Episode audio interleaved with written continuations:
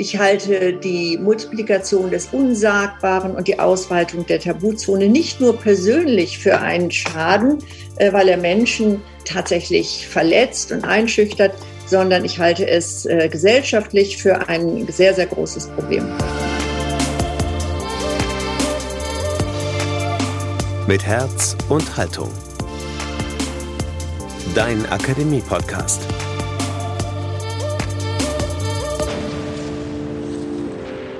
Heute geht's weiter mit der Reihe Das Unsagbare. Und diesmal widmen wir uns der psychosozialen Perspektive von und mit der Ethnologin Susanne Schröter.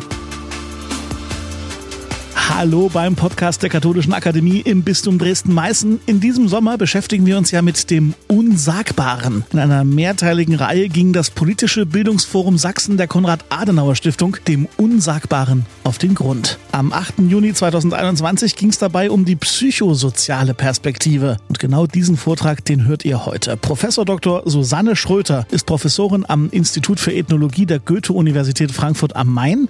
Sie studierte unter anderem Anthropologie und Kultur Kultur- und Politikwissenschaften und sie arbeitet seit 2014 als Gründungsdirektorin am Frankfurter Forschungszentrum Globaler Islam.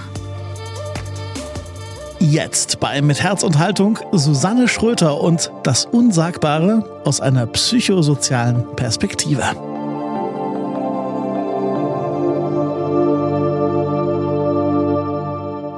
Mein Vortrag wird äh, sehr persönlich sein. Also mein Blick auf Gesellschaft, auf Tabus etc., auf das Sagbare und Nicht-Sagbare hat in vielen Fällen etwas mit meinen eigenen Erfahrungen zu tun. Ich äh, habe mich nicht gescheut, bestimmte Dinge auszusprechen und dafür bin ich regelmäßig äh, natürlich diskreditiert worden bis auf den heutigen Tag. Und das trifft nicht nur mich, sondern bestimmte Themen unterliegen eben in stärkerem Maße der Tabuisierung als andere. So, der Titel ist also Multiplikation des Unsagbaren und die Ausweitung der Tabuzonen. Warum? Ich persönlich bin nicht der Ansicht, dass wir keine Tabus brauchen. Selbstverständlich brauchen wir Tabus. Und selbstverständlich äh, ist es auch richtig, dass nicht alles gesagt werden kann. Zumindest nicht in der Öffentlichkeit. Also da äh, gibt es Regeln des Anstandes und äh, es gibt natürlich äh, auch Regeln des Politischen, selbstverständlich. Aber das, was ich erlebe seit einigen Jahren, ist, dass das Unsagbare in einer sich wahnsinnig äh, beschleunigenden Weise multipliziert. Also das, was vor fünf Jahren noch sagbar war, ist jetzt nicht mehr sagbar. Was vor einem Jahr noch sagbar war, ist nicht mehr sagbar. Und äh, wenn wir mal ein bisschen weiter zurückgehen, vor zehn Jahren oder vor 20 Jahren waren Diskussionen noch in einer ganz anderen Weise möglich. Also nicht nur der Gebrauch der Sprache, sondern überhaupt die Debatte, die Debattenkultur war eine ganz andere, äh, als sie heute ist. Und äh, das bringt mich dazu, zu der These zu sagen, das, was wir als Tabus verstehen, die Tabuzone, die weitet sich in un unerträglicher Weise, möchte ich persönlich sagen, aus, so sehr, dass ich der Ansicht bin, dass die Debattenkultur in unserem Lande äh, erheblichen Schaden genommen hat. Ja, und wenn die Debattenkultur Schaden nimmt, dann ziehen sich die Menschen in sogenannte Echokammern zurück, das heißt ins Private. Und dort in Echokammern, wo man dann nur noch mit Personen äh, zusammensitzt, die die eigene Meinung vertreten und bestätigen, äh, dort kriegt man nun überhaupt keine Anregung mehr von außen. Und man kann sich natürlich vorstellen, dass das der Nährboden auch für jede Art von Extremismus ist. Also ich halte die Multiplikation des Unsagbaren und die Ausweitung der Tabuzone nicht nur persönlich für einen Schaden, weil er Menschen tatsächlich verletzt und einschüchtert, sondern ich halte es äh, gesellschaftlich für ein sehr, sehr großes Problem. Ja, und ich möchte, möchte verschiedene Fälle Ihnen vorstellen, damit das ein bisschen plastischer wird, was ich eigentlich meine. Äh, Fälle, in denen ich selber eine Rolle gespielt habe. Der erste Fall, der ist Ihnen sicherlich noch im Gedächtnis. Da ging es um die Silvesternacht 2015, äh, 2016, in der auf der Kölner Domplatte, aber auch in vielen anderen Städten ein Phänomen war, das das wirklich nachhaltig schockiert hat. Dort sind nämlich Frauen von großen Gruppen von Männern, die extra angereist waren, ganz offensichtlich sexuell belästigt worden, in die Enge getrieben worden, äh, zum Teil von ihren äh, Partnern getrennt worden. Und äh, das äh, Verrückte an der ganzen Sache war, dass das erstmal ein paar Tage lang nicht in der Presse war. Der Polizeibericht äh, am 1. Januar 2016 in Köln war noch so, alles war ruhig, alles war friedlich. Da wusste man schon, dass es ein absolutes Desaster gewesen ist. Und ich sag mal, die Presse hat erst reagiert, als Videos, Erfahrungsberichte von Frauen und Bilder in Massen schon in den sozialen Netzwerken kursierten. Ich selbst habe mir das angeschaut und war auch fassungslos, muss ich sagen, dass, dass es keine Debatte gab. Und dann lief die langsam an. Dann musste die Polizei zugestehen, das stimmte alles gar nicht. Es gab äh, wirklich Tausende von, von Männern, die sich da versammelt hatten, um gezielt Jagd auf Frauen zu machen. Und man sei da so überfordert gewesen von der Situation, dass man sich da erstmal nicht zu verhalten hatte. Und danach gab es dann eine Debatte, klarerweise. Eine Debatte, die stark polarisiert war. Ich habe mich da dazu äh, geäußert, auch andere haben sich dazu geäußert und wir haben bei uns an der Universität in Frankfurt, da haben wir, äh, wir haben so eine Uni-Zeitschrift und da werden dann Themen diskutiert, auch kontrovers diskutiert. Und kurz ja, im Januar oder Februar, äh, da, da erschien dann ein Artikel von einer Kollegin, die geschrieben hatte, das Skandalisieren dieses Vorgangs sei nichts anderes als äh, typisch deutscher Rassismus, den man zurückführen könne bis in die Kolonialzeit hinein. Ich will das nur sehr kurz zusammenfassen, quasi unsere eigene rassistische und kolonialistische Grundstruktur sei niemals bearbeitet worden. Deshalb kämen wir nur auf die Idee, da jetzt plötzlich Flüchtlinge für verantwortlich zu machen. Und das muss man vielleicht noch dazu sagen. Es war sehr offensichtlich, dass diese Männer, diese jungen Männer, die da sich des sexuellen Übergriffs schuldig gemacht haben, dass die alleine optisch so aussahen, dass man auf die Idee kommen könnte, es seien die Flüchtlinge, die ja vorher erst bei uns ins Land gekommen sind als, als Schutzsuchende. Es war ja nach dem Jahr 2015, wo wir äh, sehr viele Geflüchtete in Deutschland aufgenommen haben, hauptsächlich Menschen aus, aus Syrien, aber auch aus Afghanistan, aus dem Irak und aus Nordafrika. Und ähm, ja, für die einen äh, war das jetzt eben äh, das, der Beleg dafür, äh, dass das mit dieser Flüchtlingsbewegung zusammenhängen und die anderen sagten, das kann man überhaupt nicht sagen. Alleine das zu thematisieren sei schon rassistisch. Ich bin von der Universitätsleitung nach diesem Beitrag aufgefordert worden, eventuell eine Gegenposition zu beziehen. Das habe ich gemacht und sofort hatte ich zum ersten Mal in meinem Leben übrigens den Stempel weg, ich sei eine Rassistin. Ja, ich sei eine Rassistin, äh, rechtsradikal, was man mir alles äh, unterschoben hat. Interessanterweise hat man das ja nicht nur mir unterschoben, sondern all denjenigen, die ähm, sich so geäußert haben, dass sie diese Übergriffe, diese sexuellen Übergriffe in einen weiteren kulturellen Kontext, in einem Kontext verordnet haben. Und zwar in den Kontext des sogenannten äh, Taharush Shamai. Das ist ein Begriff aus dem Arabischen und der bedeutet nichts anderes, als sich zu verabreden, um Frauen zu belästigen. Das ist in vielen Ländern der islamischen Welt äh, ist das ein großes Problem. Ich habe äh, dieses Phänomen des Tarush Jamai schon länger in meinen eigenen Forschungen behandelt. Ich weiß, dass in den 80er, Anfang 90er Jahren in Ländern wie Ägypten, wo die Kopfbedeckung, die Verschleierung von Frauen eigentlich gar nicht so üblich war im urbanen Raum, dass da plötzlich anfingen, die Frauen sich massenhaft zu verschleiern und sich islamisch zu bedecken. Die Begründung war immer die, wir machen das, äh, damit wir nicht belästigt werden. Also sexuelle Belästigung war damals schon ein anerkanntes Problem. Und äh, am Anfang sah es so aus, als ob Frauen, wenn sie sich dann solchen islamischen Normen unterwerfen, weniger stark belästigt werden. Aber nach kurzer Zeit zeigte sich, das stimmt gar nicht. Egal, was die Frauen anziehen, sie werden trotzdem belästigt. Und ich will jetzt gar nicht auf Hintergründe eingehen, sondern äh, tatsächlich erstmal auf den Fakt.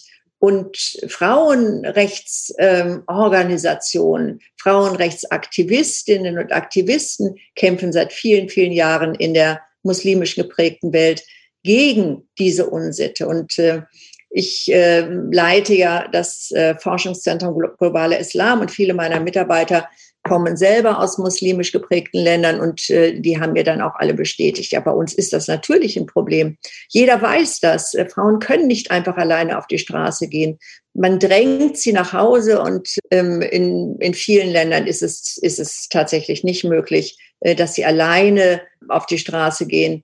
Und in Kairo selbst, da gibt es sogar eine Kartierung der Stadt äh, mit Vierteln, die eingezeichnet sind, wo man überhaupt als Frau hingehen kann und wo man besser gar nicht hingeht. Mir hat sogar eine muslimische Mitarbeiterin erzählt, in Mekka, also der heiligen Stadt, wo man zur Wallfahrt hinfährt, in Mekka dürfe man als weibliche Pilgerin nicht als Letzte aus dem Taxi steigen, weil es passieren könne, dass der Taxifahrer mit einem wegfährt und einen vergewaltigt. Also, was ich damit sagen will, es gibt einen anerkannten Missstand, den Frauenrechtlerinnen in muslimischen Ländern seit vielen, vielen Jahren bekämpfen.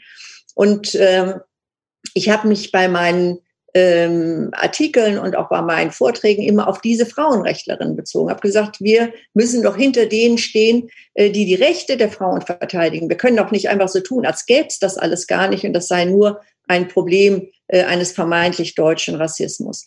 Und ähm, was ich aber nach sehr kurzer Zeit festgestellt habe, es ist, war nicht nur so, dass, dass äh, man mir vorgeworfen hat, ich sei in Wirklichkeit eine Rassistin und das würde man jetzt endlich mal sehen, sondern das ging auch sehr vielen ähm, muslimischen Autoren und Autorinnen oder Wissenschaftlern und Wissenschaftlerinnen so. Einer von denen war Kamel Daud, äh, ein Algerier, äh, der vorher enorm gefeiert worden ist äh, wegen seiner literarischen Leistungen. Und nun hatte er sich nach diesen Kölner Ereignissen in einer französischen Zeitung dazu geäußert. Und das hat er sehr eindeutig in Verbindung gebracht mit einem, wie er das sagte, sehr gestörten Verhältnis äh, in der muslimisch-arabischen Welt ähm, zur Frau und zum Körper. Das heißt, auf der einen Seite gibt es dieses Weib, dieses Begehren nach der Frau und auf der anderen Seite soll die Frau rein und ehrenhaft sein und äh, wird verleugnet, schrieb er, dann abgewiesen. Und wenn, äh, wenn sie dann äh, zugänglich ist in irgendeiner Weise, dann ist auch Vergewaltigung erlaubt. Und er hat das aufge, tatsächlich aufgezeigt aus seiner eigenen Geschichte, aus seiner eigenen algerischen Kultur als, als intellektueller Mensch, der äh, immer für Veränderung sich eingesetzt hat. Und was ist ihm passiert? Er ist als islamophober Araber bezeichnet worden. Und zwar nicht nur von, von Muslimen in Frankreich, sondern auch von Linken in Frankreich. Und das ist, war eine interessante Geschichte. Auch ich bin erstmal nicht primär von Muslimen als Rassistin bezeichnet worden, sondern von linken Wissenschaftlerinnen, die sich in der Tradition äh, postkolonialer Kritik äh, bewegen. Und, äh, und da sehen wir so eine Tabuzone, die, die haben wir bis, äh, bis auf den heutigen Tag. Es dürfen bestimmte Dinge nicht mehr kritisiert werden, wenn sie zum Beispiel mit, mit Flüchtlingen in Zusammenhang stehen, weil man dann sehr schnell sich einhandelt, äh, dass man eigentlich die Fremden abwertet, dass man eigentlich rassistisch ist und dass es einem nicht um die Sache geht. Die Sache selbst wird häufig geleugnet. Bei äh, diesen Übergriffen in der Silvesternacht ist von Feministinnen tatsächlich behauptet worden, die Frauen lügen, die gesagt haben, was ihnen widerfahren ist. Und das fand ich schon wirklich besonders, muss man mal ganz ehrlich sagen, dass von Feministinnen, die ansonsten immer die ersten sind, die sagen, ach, sexuelle Gewalt muss schonungslos aufgedeckt werden, dass die tatsächlich den Opfern abgesprochen haben, äh, die Wahrheit zu sagen und die Gewalt verglichen haben mit ähm, ja, sexueller, sexuellen Übergriffen ähm, beim Karneval oder auf dem Oktoberfest, was äh, nun definitiv ein absolut hinkender Vergleich ist. Ja, in einem ähnlichen Kontext ist ein zweiter Fall. In der Stadt, in der ich lebe, ist ein, äh, eine junge Frau äh, ermordet worden vor einigen Jahren, Susanna F., äh, von einem Mann, der aus dem Irak kam mit seiner Familie, einen Asylantrag gestellt hat. Und ähm, dieser Antrag ist abgelehnt worden. Der äh, Mann hat sich sehr, ähm, wie soll man sagen, auffällig verhalten, also war ein Intensivtäter und äh, niemand schritt da ein. Das war alleine schon der erste Fall und der war in so einer Clique, wo auch diese Susanne F. war. Und äh, später hatte sich äh, herausgestellt äh, beim, beim Prozess, also er was für eine Einstellung er zu Frauen hatte, nämlich Frauen, äh, die waren für ihn absolut minderwertig. Äh, es gibt die reinen, äh, die man heiraten kann. Es gibt diejenigen, die man vergewaltigen kann. Und das ist eben dieses Mädchen gewesen, das er irgendwann abends äh, beim Nachhauseweg vergewaltigt und dann ermordet hat. Danach ist die ganze Familie erstmal geflüchtet in den Irak, aus dem sie ja eigentlich geflohen war.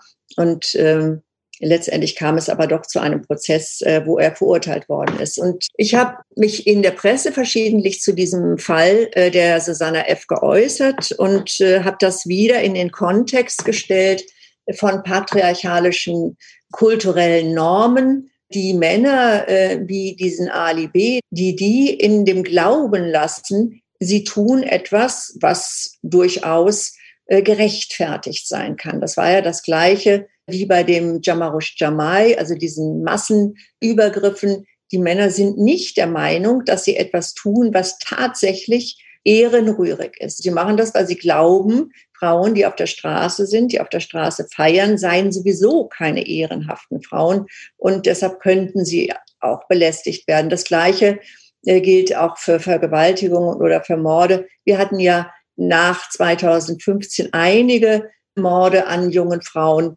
durch äh, geflüchtete Männer, die bei Prozessen immer wieder gezeigt haben, dass sie eine extrem abwertende Haltung Frauen gegenüber haben. Und das habe ich auch mal in einem großen Artikel in der Frankfurter Allgemeinen ausgeführt, um zu zeigen, ähm, wie komplex die ganze Geschichte ist, also was das eben bedeutet, auch importierte patriarchalische Normen, dass die Gesellschaft angreifbar ist dadurch und dass wir nicht einfach abwarten können, bis sich das alles zurechtruckelt, sage ich mal. Also das heißt, bis Geflüchtete alle dann unsere Normen übernehmen und, äh, und alles gut ist. ansonsten warten wir erstmal zu. Ich habe äh, darauf hingewiesen, dass das so einfach nicht geht, äh, sondern dass man sich da vielleicht schon etwas anderes überlegen muss. Und wieder war die gleiche Reaktion. Sogar aus, ähm, aus dem engeren Freundeskreis äh, ist mir vorgeworfen worden, das sei jetzt keine Wissenschaft mehr. Ich hätte jetzt den Boden der Wissenschaft verlassen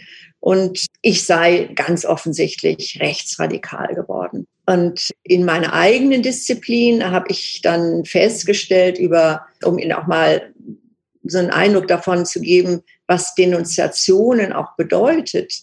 Ähm, ein Kollege schickte mir mal eine, einen Mailverkehr weiter, beziehungsweise setzte mich in CC, an den, in dem mehrere Professorinnen aus meinem eigenen Fach sich offensichtlich überlegt haben, etwas gegen mich zu unternehmen, weil ich in ihren Augen eine Rassistin war. Und dass sie das aber ähm, bis jetzt noch nicht getan hatten, weil sie nicht wüssten, ob das vielleicht keinen Erfolg haben würde, also nach hinten losgehen würde, um das mal salopp zu sagen. Der Kollege, ein sehr anständiger Mensch, hat mich ins CC gesetzt, hat das auch öffentlich gemacht und hat gesagt, äh, ich glaube, dass äh, wir die Kollegin mit einbeziehen sollen, um die es hier geht, damit sie die Möglichkeit hat, sich dazu zu verhalten. Ich habe dann eine, in die Runde geschrieben äh, zu denjenigen, die ich zum Teil seit vielen, vielen Jahren kannte und habe gesagt, liebe Kolleginnen und Kollegen, ich glaube, ähm, ihr habt ein Problem mit meinen Positionen. Lasst uns doch mal darüber reden. Dann können wir mal schauen, ob wir das vielleicht ausräumen können. Das Ergebnis war allerdings nicht, dass irgendjemand mit mir geredet hat, sondern ich bin direkt wieder von der Mailinglist verschwunden worden und höre hin und wieder mal auch von einigen anständigen äh, Menschen in meinem Fach, äh, was alles hinter meinem Rücken geredet wird. Und das ist nicht besonders schön, muss man ganz ehrlich sagen, sondern das ist schlicht und ergreifend äh, die, die Ebene der Denunziation, äh, die sich dann natürlich auch bei, bei vielen Dingen äh, bemerkbar macht. Also ein Beispiel, das vieles weiß man natürlich auch nicht, aber ein Beispiel, von dem ich weiß, ein Kollege wollte ein Buch von mir rezensieren, auch in einer Fachzeitschrift und ähm, das wurde zunächst abgelehnt. Und ich fragte danach, warum wurde das abgelehnt? Ist man der Meinung, mein Buch sei zu schlecht oder deine Rezension ist zu fehlerhaft? Und er sagte, ja, weder das eine noch das andere, sondern man ist der Meinung, du seist rechtsradikal, Und äh, Leuten wie dir wollte man keine Plattform geben. Also da sehen Sie, welche Folgen diese Arten von, von Denunziation hat. Äh, Rechtsradikalität wurde ganz offensichtlich so definiert, dass ich im Sinne meiner universalistischen Menschenrechtsposition, um nichts anderes geht es. Ich war schon immer eine Frau, die sich eingesetzt hat äh, für die Durchsetzung von Menschenrechten, auch für die Durchsetzung von Frauenrechten, übrigens auch in der eigenen Gesellschaft, nicht nur in anderen Gesellschaften. Und äh, dass diese Position jetzt plötzlich als rechtsradikal bezeichnet wird. Also das, das war ein, ein Prozess, ein Lernprozess, den ich schon wirklich äh, sehr äh, absurd fand. Aber wie gesagt, es hat auch andere Menschen getroffen, die aus äh, muslimischen Ländern selbst kamen. Es war nicht nur Kamel Daud, den ich Ihnen gerade vorgestellt habe, sondern einige Jahre vorher, zehn Jahre vorher, hat es schon mal eine somalische Feministin getroffen, Ayan Hirsi Ali. Die hat einen Film gemacht mit einem holländischen Filmemacher. Sie hat Asyl gehabt in Holland. Und der Film hieß Submission, also Unterwerfung, und behandelte die Unterdrückung muslimischer Frauen und die Rechtfertigung der Unterdrückung.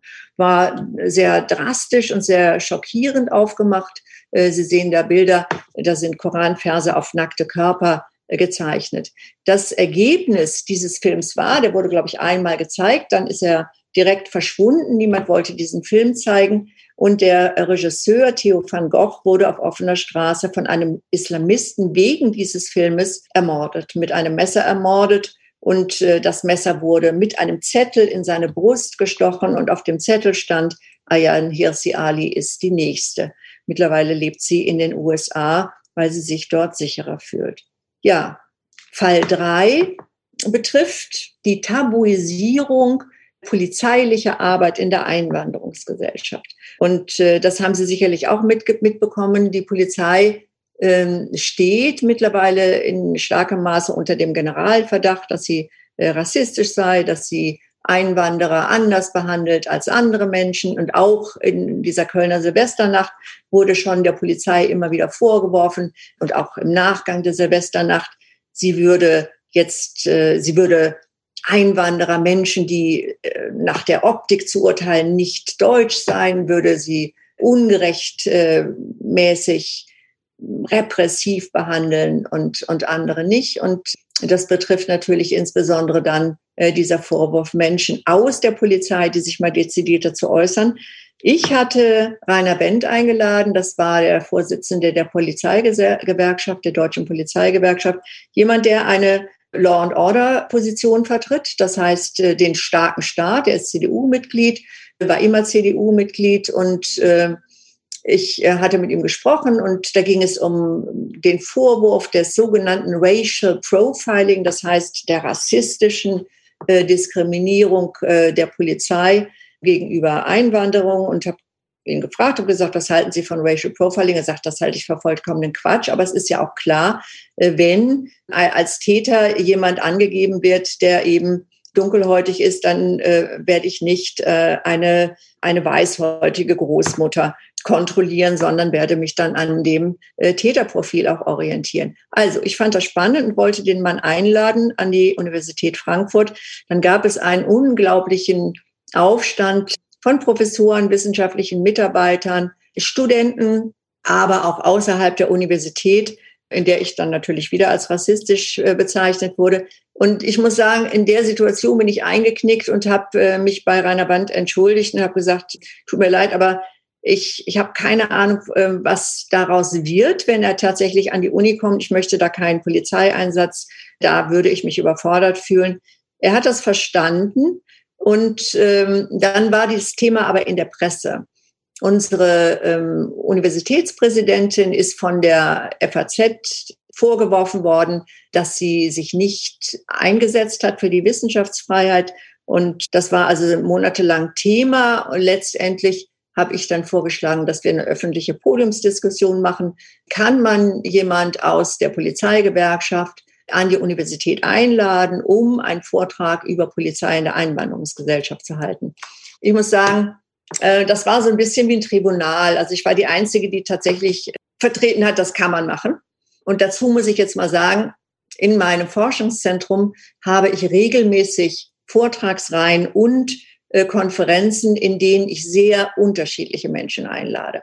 Also mein Ansatz ist eigentlich immer der, dass ich Themen von unterschiedlichen Ecken beleuchten lasse. Ich glaube, dass, äh, das macht Sinn. Und deshalb fand ich eigentlich auch äh, gut, dass wenn Rainer Wendt gesprochen hätte äh, zu Einwanderung. Aber auf dieser Podiumsdiskussion, die Präsidentin hat letztendlich dann äh, doch die Wissenschaftsfreiheit verteidigt. Und äh, auch einer meiner Kollegen, ich bin in einem Forschungsverbund äh, gewesen, zehn Jahre lang. Und äh, der Sprecher dieses Forschungsverbundes hat auch die Wissenschaftsfreiheit verteidigt. Aber niemand hat verteidigt, dass man tatsächlich Rainer Wendt einladen könnte. Und der, äh, der Rest derjenigen, die da diskutiert haben, äh, haben sich verhalten, wie ich das eigentlich erwartet habe. Polizei darf niemals an der Universität sprechen und Rainer Wendt ist ein Rassist. Äh, so jemand darf da keinen Platz haben. Und ähm, die Sache äh, ging also, naja, sag mal so, unentschieden irgendwie aus. Äh, es war ein großer Andrang bei der Diskussion. Also in der Universität äh, hat das sehr viel, für sehr viel Wirbel gesorgt. Aber eine bestimmte linke Haltung, das muss man ganz klar sagen, äh, war absolut dominant. Und das ist ja auch so, äh, dass an der Universität natürlich diese Haltung dominant ist, weil die Aktivisten sich stärker in den Vordergrund stellen als andere Studierende oder Mitarbeiter, die andere Positionen haben. Und ähm, sozusagen als Fortführung dieses Uni inneruniversitären Skandals ist dann Fall 4 eine Konferenz äh, zum Thema das islamische Kopftuch, Symbol der Würde oder der Unterdrückung, habe ich veranstaltet. Und zwar ausgehend davon, dass es äh, bei uns in Frankfurt im äh, Museum für angewandte Kunst eine Ausstellung gab, die islamische Kleidung und Verschleierung als reine Mode bezeichnet hat. Da gab es viel Protest und zwar vor allem von muslimischen Frauen aus dem Iran oder aus anderen Ländern, die eine religionskritische Haltung haben oder eine islamkritische Haltung. Die haben gesagt, das kann doch nicht wahr sein, dass man so etwas wie das Kopftuch tatsächlich nur als Mode bezeichnet. Äh, da muss man doch irgendwas gegen unternehmen. Sie wollten das am liebsten blockieren. Und ich habe gesagt, na ja, was ich anbieten kann, ist, dass wir es diskutieren. Auch wieder sehr kontrovers. Ich habe äh, zwei Referentinnen mit Kopftuch eingeladen, andere ohne äh, und dachte, na ja, da, da bin ich, ähm, bin ich sozusagen als Veranstalterin doch eher auf der sicheren Seite und war dann sehr überrascht, dass kurz vor der Konferenz eine große Kampagne gegen mich losgetreten wurde, die im Internet erstmal stattfand. Und diese Leute äh, forderten dann, dass ich aus der Universität geschmissen werde. Also, dass man meinen, meinen Vertrag kündigt, äh, dass man mich entlässt aus der Universität. Äh, das ist natürlich Quatsch. Äh, ich bin Beamtin und äh, werde jetzt nicht entlassen, weil äh, einige junge Leute der Meinung sind, das müsste so sein. Aber interessant war, dass man tatsächlich ganz offensichtlich die Position vertreten hat, wer, wenn eine nicht muslimische Wissenschaftlerin wie ich überhaupt über das Kopftuch spricht, dann kann das nur positiv sein. Es darf keine Kontroverse geben, sondern äh, das sei schon wieder rassistisch und deshalb äh, müsste ich entlassen werden. Ich habe aufgrund dieser Kampagne gegen mich sehr viel Unterstützung erfahren, sowohl von der Universitätsleitung als auch vom damaligen AStA und äh, von den Medien. Innerhalb meines eigenen Faches erwartungsgemäß habe ich keine Unterstützung erfahren, aber damit habe ich natürlich auch nicht wirklich gerechnet. Und unterm Strich würde ich sagen, das war erstmal ein großer Erfolg, aber diese äh, Akteure und andere, die der Meinung sind, ich habe an der Universität nichts zu suchen, sind natürlich noch nach wie vor aktiv. Und wenn man mal im Internet schaut, dann äh, sehe ich das immer wieder. Also ähm, tagesaktuell werde ich beschimpft. Und das hat natürlich auch wieder Auswirkungen. Hat Auswirkungen bei Einladungen von anderen Universitäten. Ein Beispiel. Ich war vom religionswissenschaftlichen Seminar der Universität Marburg eingeladen, um über politischen Islam zu sprechen. Und äh, da machte dann gleich eine Gruppe von Mitarbeitern und äh, Studenten mobil und sagte, die können wir nicht einladen, das ist auch eine Rassistin, das wissen wir doch seit der Kopftuchkonferenz. Glücklicherweise hat sich, haben sich die Einladenden da nicht ähm, einschüchtern lassen und es gab eine linke Fachschaft, die sich auf meine Seite gestellt hat. Die, eine linke Fachschaft, die gesagt hat, äh, politischer Islam das, äh, das ist verwerflich, ja, und da muss man auch einen Vortrag zu halten können. Also die haben quasi eine politische andere Haltung dazu gehabt und das äh, dann äh, gab es eine riesige Diskussion in der Universitätsbibliothek. Das war rappelvoll. Die Leute saßen auf dem Boden, die saßen auf den Fensterbänken und dann haben wir diskutiert. Das fand ich eigentlich eine ganz gute Sache, so wie es sein soll, dass man unterschiedliche Positionen diskutieren kann. Das ging aber nur, weil ausreichend dagegen gehalten wurde.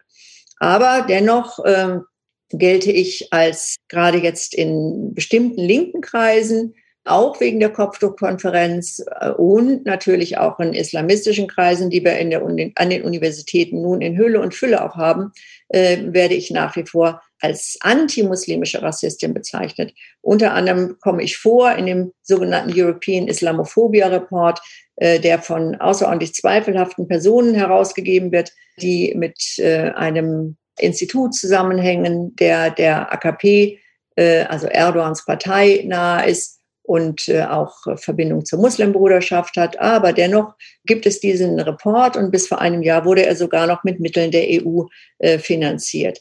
Also auf internationaler Ebene äh, erwirbt man sich dann eben auch einen zweifelhaften Namen. Die vier Fälle, die ich Ihnen geschildert habe, betreffen eben die großen Tabuthemen Migration und Islam. Wobei ich mal sehr klar meine Position darstellen möchte. Ich bin weder gegen äh, Einwanderung noch bin ich gegen, äh, gegen den Islam. Ich bin allerdings gegen den politischen Islam, weil ich ihn für inkompatibel mit der Demokratie und mit den Menschenrechten halte, und zwar begründet.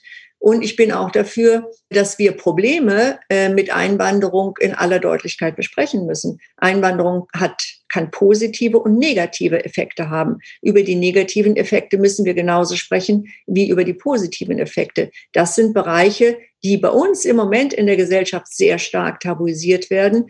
Und äh, ich weiß es persönlich, äh, dass, äh, dass es viele Menschen gibt, die sich nicht mehr dazu äußern, weil sie Angst haben, dass sie dann als rassistisch oder als rechts, rechtsradikal äh, bezeichnet werden. Das Ganze geht sogar so weit, dass Studenten oder Doktoranden, die zu diesen Themen arbeiten, dass die in Gefahr laufen, dass sie ihre, dass ihre Arbeiten nicht anerkannt werden. Auch da kenne ich mehrere Fälle, die ich jetzt allerdings nicht aus, aus, aus Gründen des äh, Schutzes der Persönlichkeiten äh, nicht veröffentlichen möchte.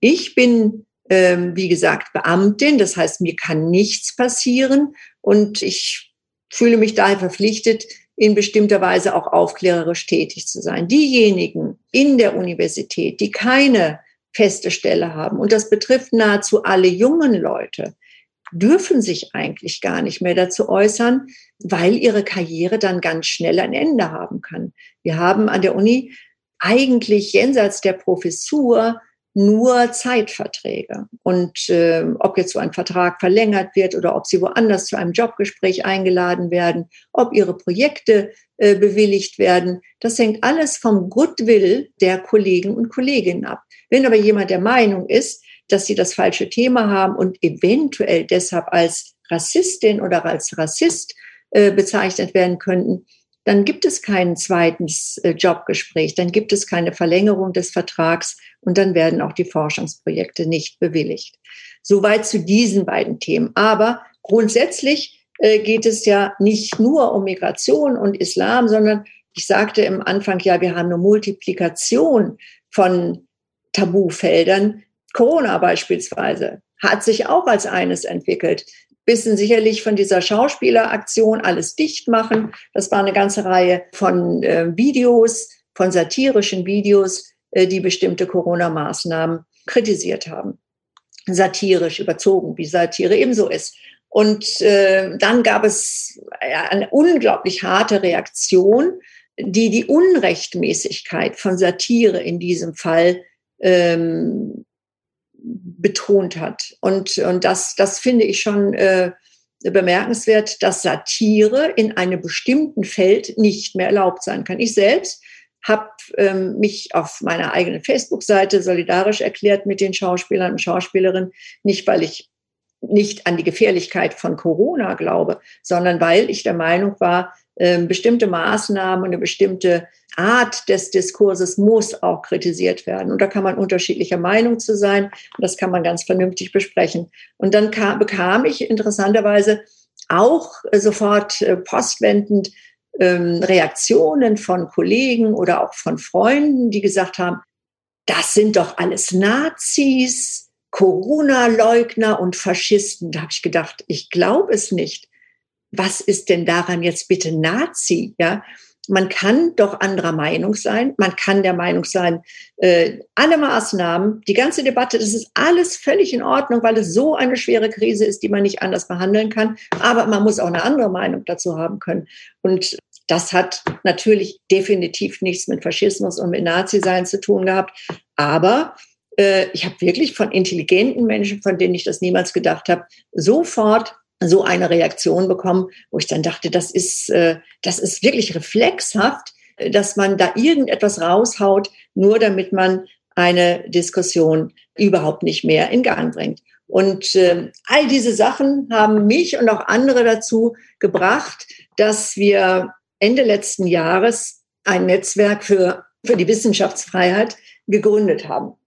Erstmal für unseren eigenen Bereich, für die Universität, weil wir der Ansicht waren, das geht eigentlich gar nicht. Die Universität, das ist der Ort, an dem Kontroversen ausgetragen werden müssen, an dem man andere Meinungen ertragen muss, an dem auch frei geforscht werden kann. Und da kann man sich irren, man kann vollkommen daneben liegen, aber so ist das in der Wissenschaft. Äh, ansonsten gäbe es ja gar keine Wissenschaft. Und wir haben also dieses Netzwerk gegründet, hatten unglaublichen äh, Zuspruch. Also wir haben so viele Anträge bekommen von Kollegen und Kolleginnen, äh, dass wir die erstmal gar nicht mehr bearbeiten konnten. Und mittlerweile haben wir, glaube ich, 500 äh, Mitglieder in diesem Netzwerk aus sehr, sehr unterschiedlichen Disziplinen. Ich dachte erst, es ist alles ein Problem der Geisteswissenschaften, weil die eher ideologieanfällig sind. Aber nein, wir haben sehr viele äh, Naturwissenschaftler, wir haben Mediziner, äh, wir haben äh, Ingenieure. Also es ist wirklich ein großes Netzwerk geworden. Aber was ist passiert? Postwendend wird dieses Netzwerk als rechtsradikales Netzwerk bezeichnet. Und das, äh, damit höre ich jetzt eigentlich auf letztendlich egal, in welcher Weise man sich gegen einen bestimmten, sehr, sehr engen Mainstream wendet. Und Mainstream meine ich jetzt nicht, dass er die Mehrheit der Bevölkerung äh, abbildet, sondern eine kleine Elite, die glaubt, dass sie die Deutungshoheit moralisch hat und äh, dass es neben ihrer Sicht der Welt keine andere Sicht mehr geben kann und alle anderen Sichtweisen sind nun zwangsläufig rechts oder rassistisch. Warum? Nicht, weil es tatsächlich in irgendeiner Weise empirisch nachweisbar wäre, sondern weil man damit den größtmöglichen Einschüchterungseffekt äh, hervorruft. Und das natürlich hat nicht nur äh, Folgen für diejenigen, die jetzt ähm, denunziert werden, denen man äh, quasi die moralische Integrität abspricht, äh, die auch Nachteile in ihrem Beruf äh, erleiden müssen, sondern das hat eben auch Folgen für die Gesellschaft als Ganzes, wenn die wichtigen Fragen, und es geht ja immer um die wichtigen Fragen, wenn die wichtigen Fragen einer Gesellschaft nicht mehr erörtert werden dürfen, weil es nur noch eine einzige Meinung dazu geben darf. Ja, und damit ende ich jetzt.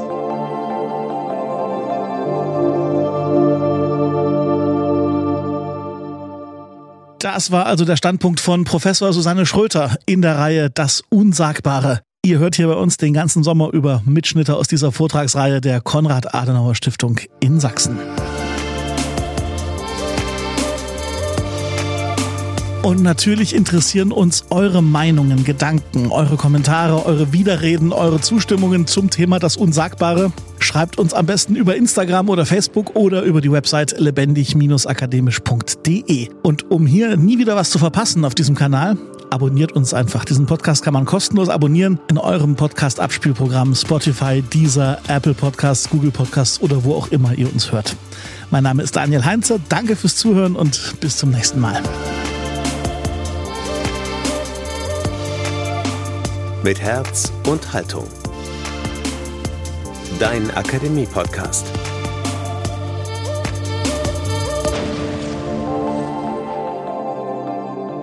Ein Angebot der Katholischen Akademie im Bistum Dresden-Meißen.